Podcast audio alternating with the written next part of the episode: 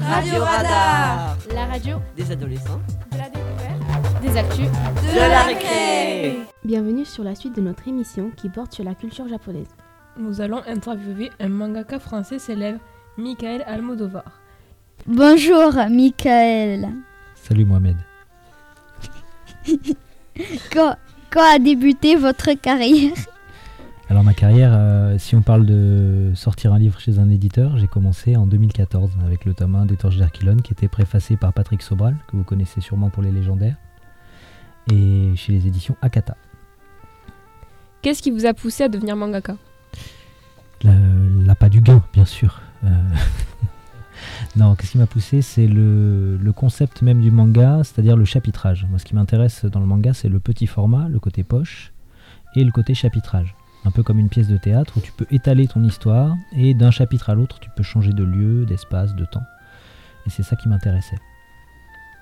Est-ce que votre famille vous a soutenu dans votre passion? Hmm, oui, on va dire que oui. Ma famille proche, oui, donc ma femme, mes enfants me soutiennent beaucoup. Voilà. Parce que les, en- les enfants sont- ont lu tous les livres et sont très pressés de la suite. Vos mangas sont-ils vendus autre part qu'en France? Alors pas encore, mais ils ont été traduits en espagnol et en anglais.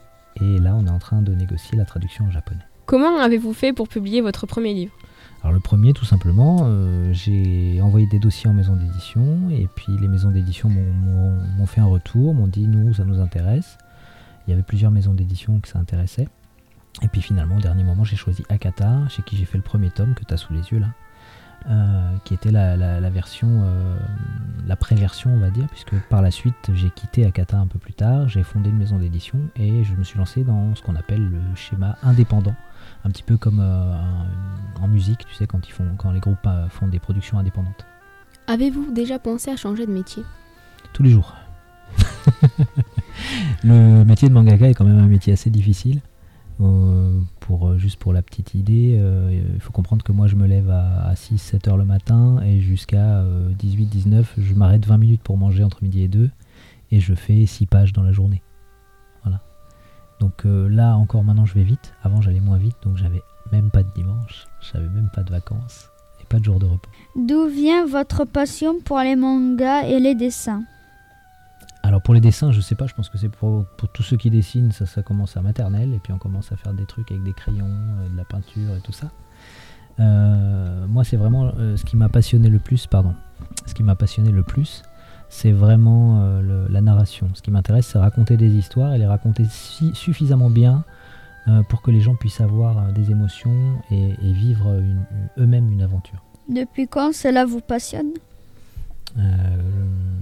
Raconter des histoires, ça a commencé, je crois, vers 6-7 ans. 6-7 ans, j'écrivais des pièces de théâtre. À quel âge avez-vous commencé à écrire des mangas? Les mangas, j'ai commencé avec le premier tome des Torches d'Archilon, puisque avant ça, en fait, moi, j'étais très BD. Dans mon premier métier, enfin, le premier métier que je voulais faire quand j'étais petit, c'était Torgal. Torgal, c'est une série de bandes dessinées, donc je, je disais n'importe quoi quand j'étais petit. Et, euh, et c'est euh, Rosinski et Jean Van Damme qui faisaient euh, Torgal. Donc moi je voulais faire de la BD et puis euh, moi dans ma famille on avait ce qu'on appelle euh, des petits formats italiens. À l'époque euh, vous vous connaissez pas parce que vous êtes beaucoup trop jeunes et même vos parents c'est pas dit qu'ils connaissent. On avait l'équivalent de manga dans les, bureaux de tabac, dans les kiosques à journaux. Ça s'appelait les petits formats italiens. Il y avait des héros comme Hakim, Zambla, Black le Rock. Qu'est-ce qu'il y avait d'autre enfin, Mandrake. Tous ces héros-là. Et c'était dans des petits formats, noir et blanc. euh, pareil. Et chaque. euh, je crois que c'était par mois, pas par semaine. Chaque mois, il y avait un gros, un gros volume, comme ça, un peu comme le Jump, que vous connaissez. euh, mais avec des, des- des épisodes, des aventures de ces personnages-là en noir et blanc. Donc mon père, il en avait plein. Et puis donc quand moi je suis tombé sur les mangas, je suis tombé assez tard sur les mangas. Je fais partie de la génération des années pardon, je fais partie de la génération des années 80. Et dans les années 80, euh, eh bien, on n'avait pas de manga papier. On savait même pas que les dessins animés qu'on regardait au club Dorothée, c'était des mangas. Hein, on regardait des dessins animés, puis nous on prenait ces dessins animés là et on essayait de les refaire mais en BD. C'est pour ça que je considère que je fais partie de la génération qui fait du manga français et que la génération après moi n'en fera plus, puisque vous ferez, vous, vous ferez du manga japonais en fait. Quel est votre manga ou animé coup de cœur? Bah, on peut pas, on peut pas mettre de côté Kimetsu no Yaiba sur ces dernières années, donc euh, Demon Slayer dont il vient de parler. Euh, qui, est vraiment euh, un, joli coup de cœur ces derniers temps. Moi, je suis un gros fan de Urasawa, donc euh, en, coup de cœur, je dirais Billy Bat. et bon, Monster est très très bien, mais j'ai adoré Pluto. Pluto, c'est pour ceux qui connaissent pas, en fait, c'est Astro le petit robot. Toute l'histoire d'Astro le petit robot, Astro Boy, mais vu à travers les yeux d'un autre personnage. Donc on revoit la même aventure, mais vu à travers les yeux d'un enquêteur. Et du coup, ça prend un côté très thriller, à la recherche d'un serial killer et tout, c'est super intéressant. Avez-vous déjà voyagé au Japon? Non, j'attends que les effets de Fukushima se, se dispersent. Non, c'est pas vrai. Euh, non, je suis pas allé au Japon, je suis allé en Corée, je suis allé un peu en Chine. Euh, mais euh, le, Japon, non. Après, je, t'avoue, je suis pas particulièrement japanophile. Le manga, c'est vraiment pour le format et pour la narration que ça m'intéressait. Plus que la culture japonaise. La culture je la, connais, la japonaise, je la connais pas mal, je la connais même plutôt bien. Euh, je suis plus fan de la, je dirais, de la culture euh, chinoise euh, que de la culture japonaise. Mais bien qu'elles se ressemblent beaucoup, hein, elles ont des sources communes. Mais euh, le Japon, c'est il y a des choses assez fascinantes au Japon. Par où avez-vous commencé pour apprendre à dessiner des mangas? Pour apprendre à dessiner des mangas, donc bah, j'ai commencé par apprendre à dessiner des BD, puisque le principe est le même. Euh, le type de narration est un peu différent, parce que la bande dessinée, c'est- un format court. Hein, tu à peu près 45-50 pages. Tu peux faire des, ce qu'on appelle des romans graphiques, où il y a beaucoup plus de pages, mais euh, c'est plus rare et c'est beaucoup plus difficile à vendre à un éditeur. Euh, le manga, comme je te disais, l'intéressant, euh, c'est le chapitre. Et le chapitre, comme j'écrivais des romans depuis tout petit, des romans, pardon, J'écri- j'écrivais des pièces de théâtre depuis tout petit, j'aimais bien le chapitre, j'aimais bien l'acte, tu vois, acte 1, scène 1, il se passe ça. Et, je trouvais ça extrêmement pratique. Et, quand on m'a proposé de tester, de faire mes histoires que je faisais, de les faire en manga, euh, j'ai trouvé une libération. C'est-à-dire qu'à partir du moment où j'ai commencé à faire en manga les histoires que je faisais en BD, elles sont devenues meilleures. Tout simplement parce qu'elles étaient faites pour ce format, parce que j'avais grandi avec des animés, parce que ce rythme-là, cette ambiance-là, c'était la mienne. Comment faites-vous vos brouillons? Oh, très brouillonné. Euh, Comment je fais mes brouillons? Euh, Alors j'ai plusieurs méthodes. Il y a, bon, déjà bien sûr, il faut, il n'y a pas que le dessin. hein. Il faut écrire l'histoire, la découper, la dialoguer, euh, l'organiser. Comme je te disais, tu vois, tu peux très bien décider que la scène 1 de l'acte 1, ça serait mieux que ça soit celle-là plutôt que celle-là. C'est pas obligé d'être dans l'ordre du récit. Tu peux faire des flashbacks et tout ça. Donc il y a tout ça à préparer. Et ensuite, il y a l'étape effectivement de storyboard où là, je vais brouillonner. Je vais choisir euh, d'abord l'angle de caméra de chaque case, euh, l'équilibre des deux pages, puisque quand tu ouvres un livre, tu l'ouvres toujours sur deux pages. Il n'est jamais ouvert sur une seule page. Donc du coup, il faut que les deux pages, elles se tiennent ensemble, et il ne faut pas qu'on se retrouve avec une page euh, qui fait tomber l'œil d'un côté plutôt que de l'autre. Donc je vais travailler ça en premier, et en tout dernier, je vais, je vais retravailler proprement les expressions des personnages, histoire que ce soit bien efficace, et ensuite j'attaquerai le, le reste du travail. Comment arrivez-vous à déposer vos idées sur une feuille? Hmm, avec de l'expérience. Je me suis beaucoup entraîné et j'ai raté beaucoup. Et plus tu rates, euh, plus tu réussis les choses. Pourquoi avez-vous fait le choix du manga plutôt que les BD Euh, ben, justement, le choix du manga plutôt que les BD, c'est que euh, je me sentais coincé dans la BD. J'avais, euh, tu sais, euh, un peu comme si tu as un, t-shirt beaucoup trop petit. Tu vois T'as pas l'impression que tu peux étirer tes bras et tout, t'es pas bien. Ben, j'avais un peu cette sensation-là. J'avais besoin de plus de tomes, j'avais besoin de plus de place, j'avais besoin de chapitres. Je pense que j'aurais été très malheureux si j'avais dû faire par exemple des films d'une heure et demie. Moi j'ai besoin d'une euh, saison complète euh, de, 45, et- de, de 20 épisodes de 45 minutes pour être heureux, tu vois. Et c'est là que je trouve qu'il y a la différence entre le manga et la BD, si tu veux, ça va être pour moi que le, manga c'est plus comme les séries. Et la BD c'est plus comme quand tu vas au cinéma voir un film grand spectacle. Tu vois, t'en prends plein les yeux, il y a de la couleur et tout, machin, mais ça dure pas longtemps. Que le manga, t'as chaque semaine un épisode, et euh, chaque épisode dure euh, quasiment la moitié d'un film, euh, et t'as le temps d'aller dans l'histoire, t'as le temps d'approfondir les relations entre les personnages, l'univers. Est-ce que vous utilisez des logiciels pour faire vos mangas? Alors pas pour les faire, mais pour les terminer. C'est-à-dire que je vais travailler, moi je travaille tout en traditionnel, donc à la plume, sur des feuilles. Sauf que euh, j'utilise des logiciels pour, euh, pour gagner du temps. Par exemple, une fois que j'ai terminé mon livre, il faut que je l'envoie chez un imprimeur, donc il faut, pré- faut préparer les pages pour l'imprimeur. Donc tout ça, je vais le faire sur logiciel. Euh, je vais lui envoyer ensuite un PDF avec tout qui est prêt, avec les marges de coupe et, et tous les petits détails. Euh, et je vais aussi utiliser euh, le, le- le- le numérique pour, pour de la retouche. Par exemple, quand tu as fait certains petits défauts que tu veux corriger au dernier moment. Ou... Et j'y mets aussi les trames, parce que c'est chiant de les trames à la main. Dans vos propres heures, quel est votre dessin préféré? Mon dessin préféré dans, dans tous les livres? La vache.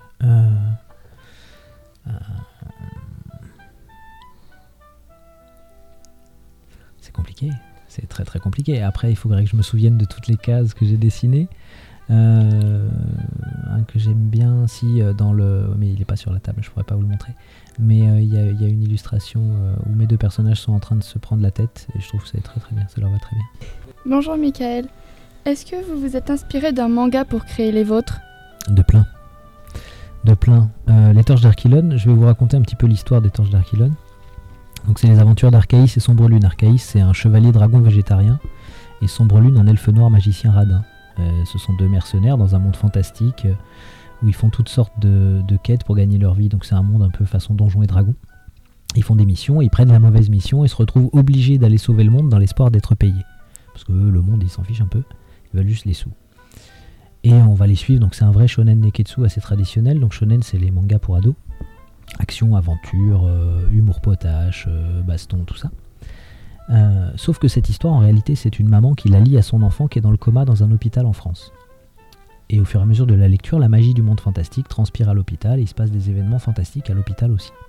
Du coup, dans le livre, vous avez un shonen, donc pour ados, et un seinen, un truc pour un peu plus, avec des thèmes un peu plus durs et un peu plus pour adultes. Du coup, il y a deux styles de dessin et deux histoires qui se mélangent au fur et à mesure du récit. Pour le style de dessin du monde fantastique, moi, comme j'ai grandi dans les années 80 avec le Club Dorothée, j'avais plein de, je vous en ai parlé tout à l'heure, j'avais plein de dessins animés que je regardais, je savais même pas que c'était des mangas. Du coup, je suis allé voir à quoi ressemblaient les mangas de ces dessins animés, et j'ai pioché dans ceux que j'ai préférés, quelques traits, quelques, lignes, quelques, quelques formes que j'ai utilisées pour créer le monde fantastique qu'il y a dans les Torches d'Archilon. Et euh, je suis allé voir à- sur la même période, donc dans les années 80, les dessins animés franco-canadiens ou euh, franco-japonais qu'il y avait à la télé, qui n'étaient pas des mangas papier, qui étaient uniquement des dessins animés, comme Les Cités d'Or, comme Ulysse 31, comme euh, Jace et les Conquérants de la Lumière, euh, Clémentine, toutes ces choses-là. Et du coup, j'ai pris les traits dans ces, dessins, animés-là, j'ai pris les traits du monde de l'hôpital qu'il y a dans mon histoire. Du coup, vous avez deux styles de dessin très différents, mais qui se ressemblent parce qu'ils viennent de la même période historique. C'est un peu comme on peut imaginer, euh, c'est facile de reconnaître tous les trucs qui viennent des années 70, tu vois. On reconnaît un peu l'ambiance. Ben là, c'est un peu le même principe. Ça se ressemble, c'est différent, mais ça se ressemble. Bonjour Monsieur Almodovar, comment auriez-vous, comment arrivez-vous à avoir de l'inspiration? Beaucoup de drogue, énormément. Euh, Bien sûr que non. Euh, L'inspiration, en fait, c'est le quotidien. L'inspiration, alors tu as des idées, il y a des choses que tu trouves comme ça qui te viennent. Tiens, si je faisais un truc sur ça.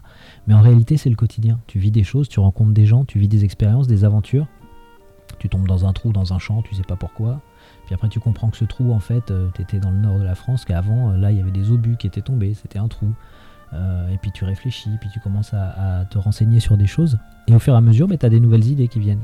Et puis, euh, par chance, j'ai un métier euh, qui me permet de rester assis pendant des heures à dessiner. Donc, du coup, je peux, euh, quand je suis pas en train de faire de la création pure, quand je suis juste en train d'ancrer mon travail, par exemple, c'est quelque chose d'un peu plus technique, je peux euh, écouter 6 heures euh, d'interviews de, mecs qui sont allés dans l'espace. je peux écouter des conférences sur la physique quantique, sur, sur la, permaculture, sur tout ce que tu veux. Et donc, du coup, je peux apprendre énormément de choses en écoutant et en dessinant. Donc, j'ai de- plein de nouvelles idées qui me viennent. Et puis, bien sûr, le quotidien. Euh, je dis vraiment le mieux si vous voulez écrire et raconter des, des histoires et, et avoir des belles aventures à faire vivre aux gens. Je pense que le meilleur truc que vous avez à faire, c'est d'être un peu des yes man. Je sais pas si tu vois le film Yes Man avec Jim Carrey. Oui. Voilà, où il est obligé de dire oui tout le temps. Mais c'est un peu ça, c'est-à-dire qu'il faut vivre des aventures, même des trucs, des fois t'as pas envie de faire, il faut les vivre et puis voir ce que ça te fait et comme ça t'as des choses à raconter dans tes livres. Bonjour Monsieur Almodovar. Quel est l'artiste qui vous inspire le plus? L'artiste qui me qui m'inspire le Oui. plus. euh, Alors c'est pas Pedro Almodovar, même si on pourrait croire. Euh, non, euh, l'artiste qui me. Ouais, mais je vais rester sur Urasawa. Vraiment, je trouve que c'est un très très très très grand mangaka. Euh, c'est un mangaka qui me fait penser un petit peu à, à des gens comme Franquin ou comme, comme Uderzo Goscinny, toute cette toute cette mouvance-là qu'on avait. C'est euh, quelqu'un qui fait des choses euh, qui paraissent d'une grande simplicité, mais qui sont extrêmement techniques, extrêmement, extrêmement pointues, extrêmement précises, et qui vous donnent des émotions. euh, Enfin, euh, ça explose de vie son travail. Si vous avez jamais lu, je vous invite à lire le, travail du Razawa, c'est, assez dingue. Après, en dessin pur, bien sûr, on va aller sur Yosuke Murata, qui est très très très très fort, ce qui fait One Punch Man en ce moment. C'est un très très grand dessinateur, mais c'est pas un auteur. Que Urasawa, il est et dessinateur et il écrit les histoires. Bonjour monsieur. En quelle année avez-vous créé les torches d'Archilon En 1997. Siècle passé. Euh, J'avais 17 ans et je faisais une partie de jeu de rôle avec des copains. Et je jouais un chevalier dragon végétarien qui était déjà pénible, mais pas au point qu'il est dans les mangas. Et il y avait un copain qui jouait un elfe noir magicien, qui était pas radin, mais qui était là. Et ces deux personnages, en fait, fonctionnaient tellement bien ensemble que il, m'a paru euh, tout à fait naturel d'en faire, d'en faire une histoire. J'ai commencé à écrire des histoires là-dessus, à commencer à essayer de le faire en BD. Et euh, puis ensuite, j'ai rangé ça dans des boîtes parce qu'à l'époque, j'avais pas le temps de faire ça parce que je faisais du sport à haut niveau. Et donc, euh, je, devais me déplacer, je devais aller faire des compétitions et tout ça, et m'entraîner beaucoup. Donc, j'avais pas beaucoup le temps de, de- vraiment m'investir là-dedans. Et pour réussir les choses dans la vie, je, je suis persuadé qu'il faut faire qu'une chose à la fois. Euh, et donc, j'ai fait le sport, je suis allé très très loin, je suis allé là où je voulais aller. Puis quand j'ai eu terminé, ben, j'ai ouvert ma boîte, j'ai sorti mes feuilles, et puis j'ai recommencé à travailler. Et euh, nous voilà en 2012, et puis en 2013, euh, j'envoie les dossiers, et 2014, le premier tome arrive. Euh, Qu'est-ce que vous avez pratiqué comme sport? Je faisais du taekwondo à l'époque où c'était pas encore du curling. Euh, euh, dans les années 90, le taekwondo, c'était, on était les meilleurs au monde en France. Euh, on était devant les Coréens qui avaient inventé euh, cet art martial qui est devenu par la suite un sport et c'est pour ça que j'ai arrêté le taekwondo. Euh, et, euh, et donc voilà, je pratiquais ça euh, entre la France et la Suisse. Et puis j'ai voyagé un peu partout dans le monde avec ça, justement. C'est pour ça que je disais que je connaissais un peu, que ce soit la Corée, la Finlande, un peu, un peu partout j'ai voyagé pour des compétitions. Donc je voyais surtout les aéroports et puis les mecs qui venaient me, me taper dessus. Mais c'était. euh, ça, ça me permettait quand même le soir d'aller euh, boire un coup dans un bar en Corée et me rendre compte que bah, voilà, c'était encore très séparé les hommes et les femmes à l'époque. Euh, qu'il faut jamais payer un coup à boire à un Coréen parce que si tu lui payes un coup à boire, il est obligé de te payer un coup à boire. Et puis tant que, comme lui, c'est lui l'invité, il décide de remettre des coups, tu ne peux pas t'arrêter. Donc ça peut être compliqué. Voilà, plein de choses comme ça, c'est rigolote. Et tu vois, après, tu as des choses à raconter. Pour cette série, avez-vous été inspiré par un objet de votre quotidien ou par une personne? Alors, plusieurs objets de mon quotidien et puis plusieurs personnes. Euh, Il y a même des personnes que je déteste euh, dans les Torches d'Archilon. Euh, Il y a des gens que j'adore, que j'ai mis dedans. Il y a des gens que j'ai rencontrés, par exemple, euh, quelqu'un que vous connaissez sans connaître. Si vous avez lu les Seven Deadly Sins, donc euh, Nanatsu no Taizai, si vous avez lu euh, Dragon Ball Super, si vous avez lu. euh, Qu'est-ce qu'elle a fait d'autre? Bon, de toute façon, toutes les œuvres de Suzuki, donc qui fait Nana- Nana- Nanatsu no Taizai, vous avez forcément lu les mots de Fédois Lamodière. Fédois Lamodière, c'est l'adaptatrice, c'est la, la dame qui prend les textes japonais qui ont été traduits en français et qui les transforme, même, je crois même qu'elle fait la traduction maintenant, et qui les transforme en un français plus littéraire et moins littéral. Et donc, les, les mots que vous avez lus quand vous avez lu ces livres en français, ben, c'est les siens. Et, elle est dans les Torches d'Archilon, puis c'est devenu une copine, c'est devenu un personnage récurrent des Torches d'Archilon. Euh, elle est. Vous l'avez dans le tome 3, euh, elle est, elle est sur la fin du tome 3 et elle arrive dans le tome Genesis, donc qui est un tome intermédiaire qui n'est pas là sur la table. Vous identifiez-vous un personnage de torche de Archilon C'est oui, lequel? Alors, euh, c'est très compliqué. Je peux difficilement m'identifier à un, seul des personnages, puisque tous les personnages que vous allez retrouver dans les Torches d'Archilon, ils ont un petit bout de moi quelque part. Euh, je, dirais que si vous prenez Archaïs et Sombre Lune, vous les fusionnez, puis vous baissez le niveau de, de- d'exubérance, vous devriez avoir quelque chose qui me ressemble. à quelle, à quelle vitesse avez-vous écrit le premier tome? Êtes-vous, Étiez-vous allé plus vite pour les tomes suivants C'est ça, je suis allé beaucoup plus vite pour les tomes suivants. Le premier tome, je- il me fallait difficilement 14 heures par jour pour faire une page et demie. Euh, donc je faisais des très grosses journées, j'avais pas de repos, pas de week-end, c'était très très difficile. Et, euh, je travaillais euh, essentiellement au stylo, au feutre et puis un tout petit peu de numérique. Quand je suis arrivé sur le tome 2, mes éditeurs m'ont proposé de, faire le, livre en full numérique, donc complètement à la tablette, ce que j'ai accepté. Euh, et j'ai détesté. Je, l'ai fait, hein, ça a été fait, le livre, je l'ai fait de mon mieux, j'ai mis tout mon cœur dedans, mais j'ai détesté travailler de cette façon, ça m'a rendu très malheureux. Euh, J'avais pas envie de me mettre sur mes planches, moi j'aimais bien gratter du papier, ça m'allait très bien. Donc j'ai fait ça comme ça, et puis euh, bah, c'est à la période à laquelle j'ai décidé de, quitter mes éditeurs. Donc c'est pour ça que le tome 2 n'est pas, sorti chez eux, il était fini, mais il n'est pas sorti chez eux. Donc je les ai quittés, il m'a fallu deux ans pour récupérer la totalité des droits, parce qu'il faut comprendre que quand on signe un contrat éditorial, on cède la totalité des droits des personnages et de l'histoire à l'éditeur. Donc ils sont plus à vous vraiment. Vous pouvez dire non, je veux pas qu'on fasse ça avec, mais c'est tout. Vous pouvez pas vous en servir sans leur accord non plus. Donc j'avais même pas le droit pendant deux ans de dessiner mes personnages dans d'autres histoires ou de faire la suite. Donc euh, en attendant, j'ai commencé à écrire le tome Genesis qui est la rencontre des deux personnages principaux. Et donc euh, à ce moment-là, donc j'ai récupéré mes droits en 2016 et on a relancé la série et on est reparti là-dessus. Et du coup, euh, pendant le tome Genesis dont je viens de parler, euh, je me suis retrouvé euh, à, commencer le tome Genesis comme j'avais fait le tome 2, c'est-à-dire j'étais en full numérique, j'avançais, j'avançais et j'étais pas très bien. Et arrivé au chapitre 4, en fait, c'était hors de question que je continue comme ça, et donc j'ai pris contact avec un, copain qui s'appelle Renaud Lemaire, qui est le, le mangaka français qui a le plus de tomes, je crois, quoique Tony Valente est en train de le rattraper. Donc Renaud Lemaire qui fait le manga Radiant. Ah Tony Valente qui fait le, manga- Radiant et Renaud Lemaire qui fait le, manga euh, Dreamland. Donc il a 22 tomes, euh, Renaud Lemaire, en ce moment. Et à l'époque, il devait en être à son 15 ou son 16e tome. Et, euh, Renaud me dit Bah oui, moi j'ai vécu un truc un peu comme ça à un moment donné. J'avais plus du tout envie de travailler avec du numérique, mais j'ai quand même gardé une partie numérique et une autre partie que je fais complètement à la plume. Je fais Voilà, t'es fou, moi à la plume, jamais je vais arriver à travailler à la plume. Je, suis, un sagouin, je vais en mettre partout, euh, je vais foutre des tâches, il faudrait que je mette du blanco, je vais, perdre un temps fou et j'arriverai jamais à sortir euh, un livre euh, assez régulièrement. Il m'a dit non, non, mais vas-y, essaye, tu fais ça sur un chapitre et tu vois si ça te plaît, et puis si ça marche pas, tu continueras normalement. Et j'ai essayé, et à ma grande surprise, je suis passé de. Donc, premier tome, une page et demie par jour en 14 heures, deuxième tome avec le numérique, deux pages par jour en 9 heures, donc là j'avais des week-ends.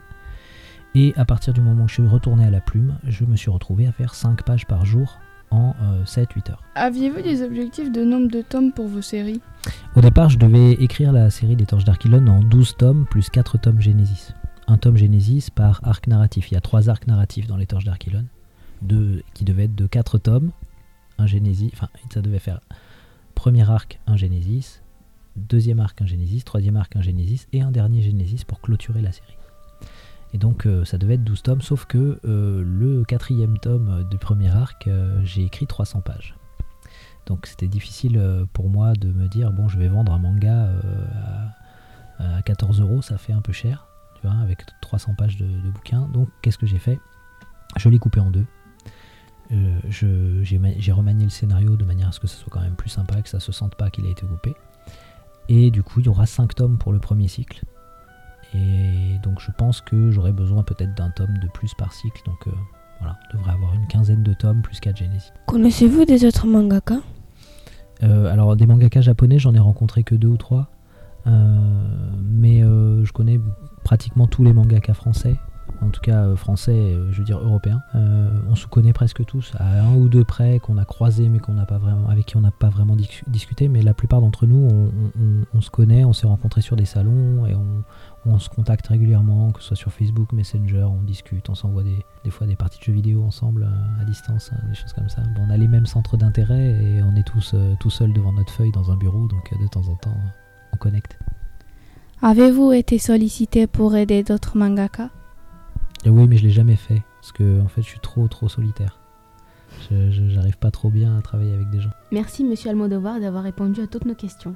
Et à très bientôt pour une nouvelle émission Radio Radar.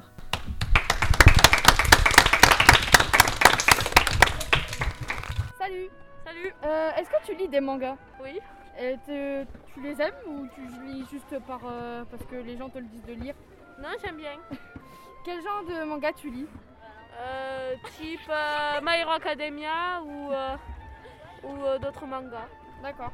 Depuis quand tu les lis une semaine Ça fait une semaine que tu connais les mangas Oui. Et comment t'as découvert l'univers manga grâce à un ami. D'accord. Euh, Qu'est-ce que tu conseillerais comme style de manga à ceux qui connaissent pas encore Euh, les mangas, euh, ben, je conseillerais le. non, je conseillerais plus les. plus Naruto ou, quoi, ou My Hero Academia, enfin des trucs simples. Ok. Tu préfères regarder d'abord les animés puis lire le manga ou l'inverse? Euh, lire les mangas, je regarde pas les animés. D'accord. Et euh, tu préfères les animés ou les mangas? Les mangas, du coup. Est-ce que si euh, il y avait des exposés sur les mangas, t'aimerais euh, qu'ils soient au CDI Ah oui. Merci. Au revoir. Bonne année Bonne année.